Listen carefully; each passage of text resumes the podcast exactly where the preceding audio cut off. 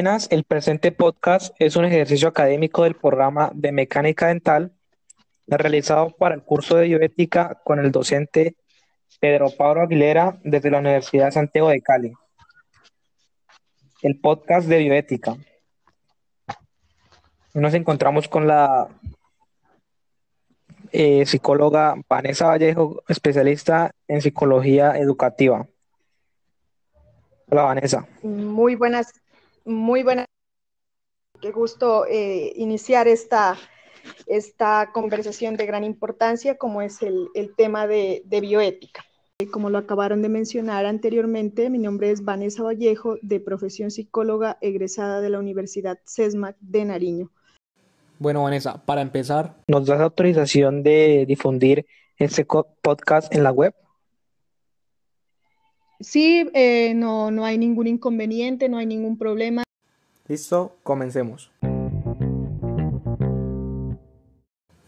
Eh, bueno, Vanessa, eh, a continuación te voy a hacer una serie de preguntas, las cuales están muy relacionadas en el área de la bioética y el cual tú en tu proceso profesional tuviste algunos casos. Primera pregunta. ¿Qué caso recuerdas en el ejercicio profesional que nos ilustre una decisión bioética compleja? Eh, a continuación presentaré un caso de un paciente de 17 años proveniente de una familia disfuncional compuesta por padre, madre y dos hermanos, quien en las últimas dos semanas presenta alteración en el comportamiento reflejado en sus actividades cotidianas. El paciente afirma, no quiero levantarme, ni bañarme, ni comer. Mi vida es simple, quiero permanecer llorando, mi vida no tiene sentido, no quiero vivir en este mundo. Durante el ingreso a psicología, teniendo en cuenta la situación actual del paciente y bajo eh, criterios de de diagnóstico basados en el DSM5 se diagnostica depresión. Eh, posteriormente em, se lleva a cabo el proceso de psicoterapia, también en acompañamiento con psiquiatría, quien demuestra eh, posteriormente, después de un lapso corto de tiempo, mejoría en algunos de sus comportamientos, aunque reside em, algunas veces eh, en consulta nuevamente un intento de suicidio. Sus padres al respecto no saben nada, ya que el paciente omite en dar la información, en que le den los profesionales la información y en él mismo dar la información de lo que él le sucede. Eh, listo, avancemos con la segunda pregunta. Vanessa, ¿qué valores o principios estuvieron en juego en ese caso que nos acabas de mencionar? Como principios, eh, en este caso, eh, podemos evidenciar el principio de, de la autonomía, ya que es un principio mm, muy importante en la toma de decisiones, en este caso, en el procedimiento aplicar. Eh, es decir, la autonomía hace parte de qué le voy a aplicar al paciente, si bien qué técnica aplicarle acorde a su necesidad. Eh, también eh, la parte del consentimiento informado por parte de los padres de familia, ya que el paciente es menor de edad. Entonces, eh, es, juega un papel muy importante la autonomía. En la parte de beneficencia, miramos un principio que también se evidencia en el caso, Em,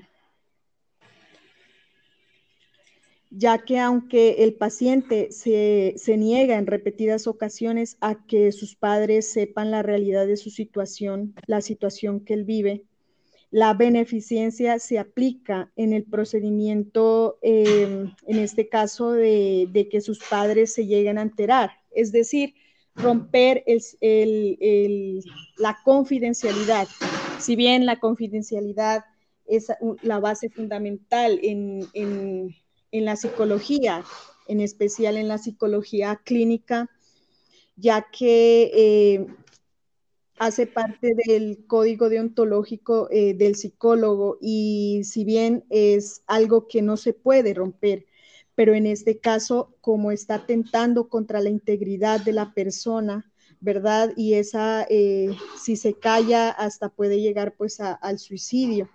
Entonces se opta por romper el silencio. Em, en este caso, la, beneficencia que, se termina de evidenciar en el, en el anterior caso. En cuanto a la no maleficencia, otro principio fundamental en la bioética,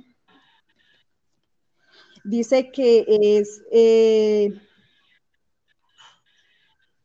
la, es eh, que hace parte algo también muy fundamental en el caso, que es decir, eh, yo aplico una técnica al paciente, pero el paciente no me va a resistir o quizá el paciente no es muy sensible frente a esa técnica en psicoterapia. Entonces yo puedo cambiar esa técnica que quizá le causa un dolor interno o una situación, si está pasando en este caso por depresión, eh, de pronto la técnica de silla vacía no, no, no es tan eficaz como otra técnica que le voy a aplicar. Entonces, en este aspecto, eh, me hace cambiar un, procedimiento eh, que es de la psicoterapia por otro, porque en realidad, por ejemplo, el, eh, si aplico el procedimiento, el la técnica de la silla vacía, el paciente se, se, puede afectar más emocionalmente que si aplico otro, otro proceso. Entonces la técnica de la no maleficencia hace parte en ese, está presente en ese aspecto. Y por último, tenemos la justicia. La justicia dice, eh, hace parte a el trato del paciente, es decir, no miramos eh, tal vez su raza, su condición económica, jerárquica, sino que los miramos todos por igual. Es decir, eh, por igual en este aspecto, en el, eh, quiere decir en el trato hacia el paciente, que si el paciente es de, puede ser de, la raza que, que, él sea, no lo vamos a, tener más preferencias por, por la raza blanca, por la raza negra, no. A todos se les da el trato por igual. Lo mismo la, en la, no importa posición económica ni jerarquía. En eso ah, es, eh, se aplica este principio muy importante, al igual que los demás, que es la, justicia. Listo. Tercer punto, Vanessa. ¿Fue una decisión individual o colectiva? Esta decisión fue colectiva, es decir, con ayuda del Comité de Bioética, con ayuda de los profesionales en psiquiatría, se llega a la, conclusión o a tomar la, decisión de que mm, hay que romper el silencio para proceder a, un cuidado más, más digámoslo, eh, que tenga más beneficio para el paciente, pero siendo íntegros, no solamente tomando la idea y eh, la idea de, solo de mi parte, sino contando con eh, el profesional de psiquiatría y en este caso el importante comité de bioética. Y por último, psicóloga Vanessa, ¿considera la bioética importante su formación? Eh, considero la bioética como base fundamental y de gran relevancia e importancia como aquella disciplina que estudia eh, la parte ética y es indispensable en la formación como profesional, ya que hace parte de la toma de decisiones, hace parte de cómo actuar frente a diferentes procesos, los cuales contribuyen para una mejor calidad de vida de los pacientes, como teniendo en cuenta la parte humana.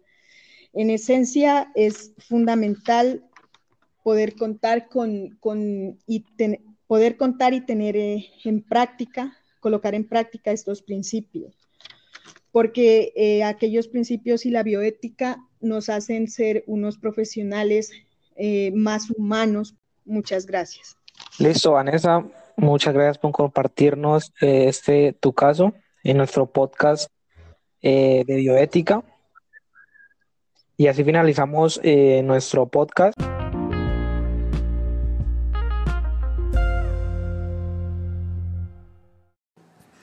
Buenas, el presente podcast es un ejercicio académico del programa de mecánica dental realizado por el curso de bioética con el docente Pedro Pablo Aguilera desde la Universidad Santiago de Cali.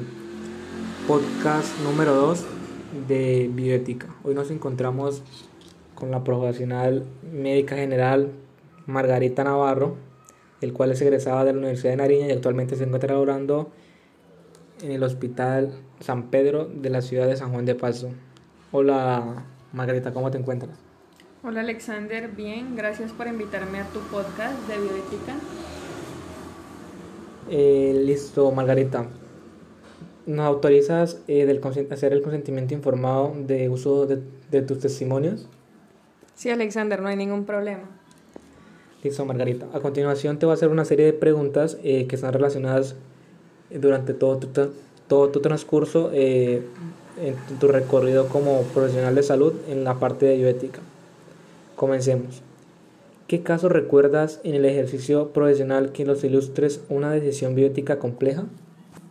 Bueno, em, el caso que recuerdo es de dos hermanos que vivían solos, em, ya que sus padres habían muerto hace varios años. Eh, Javier de 18 años y su hermano David de 27 años. Eh, donde Javier ingresa al hospital por presentar eh, un hematoma en su espalda y por estar cansado en los últimos días. Entonces, eh, pues procedí a realizarle una valoración integral y además unas pruebas de laboratorio y también otros exámenes complementarios en los cuales se evidencia pues un resultado con diagnóstico de leucemia.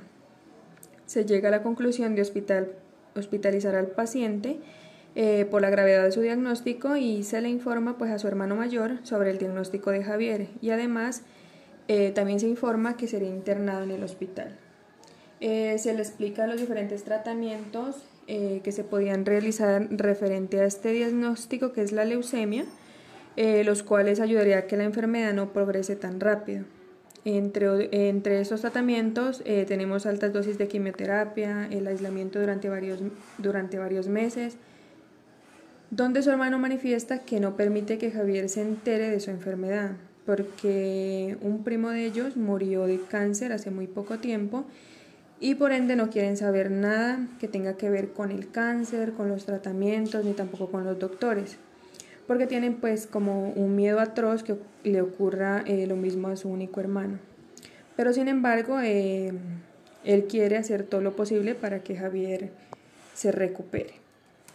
Eh, durante la estancia en el hospital y pues la realización de los tratamientos que recibía Javier, no se evidenciaba mejoría, eh, por eh, lo contrario, cada vez se notaba como más decaído, más debilitado y con demasiados hematomas en su cuerpo. Entonces, en referente a esto, decidí consultar al comité de bioética para saber si se debía informar a Javier sobre su diagnóstico sin tener en cuenta la opinión de su hermano mayor. Listo, Margarita.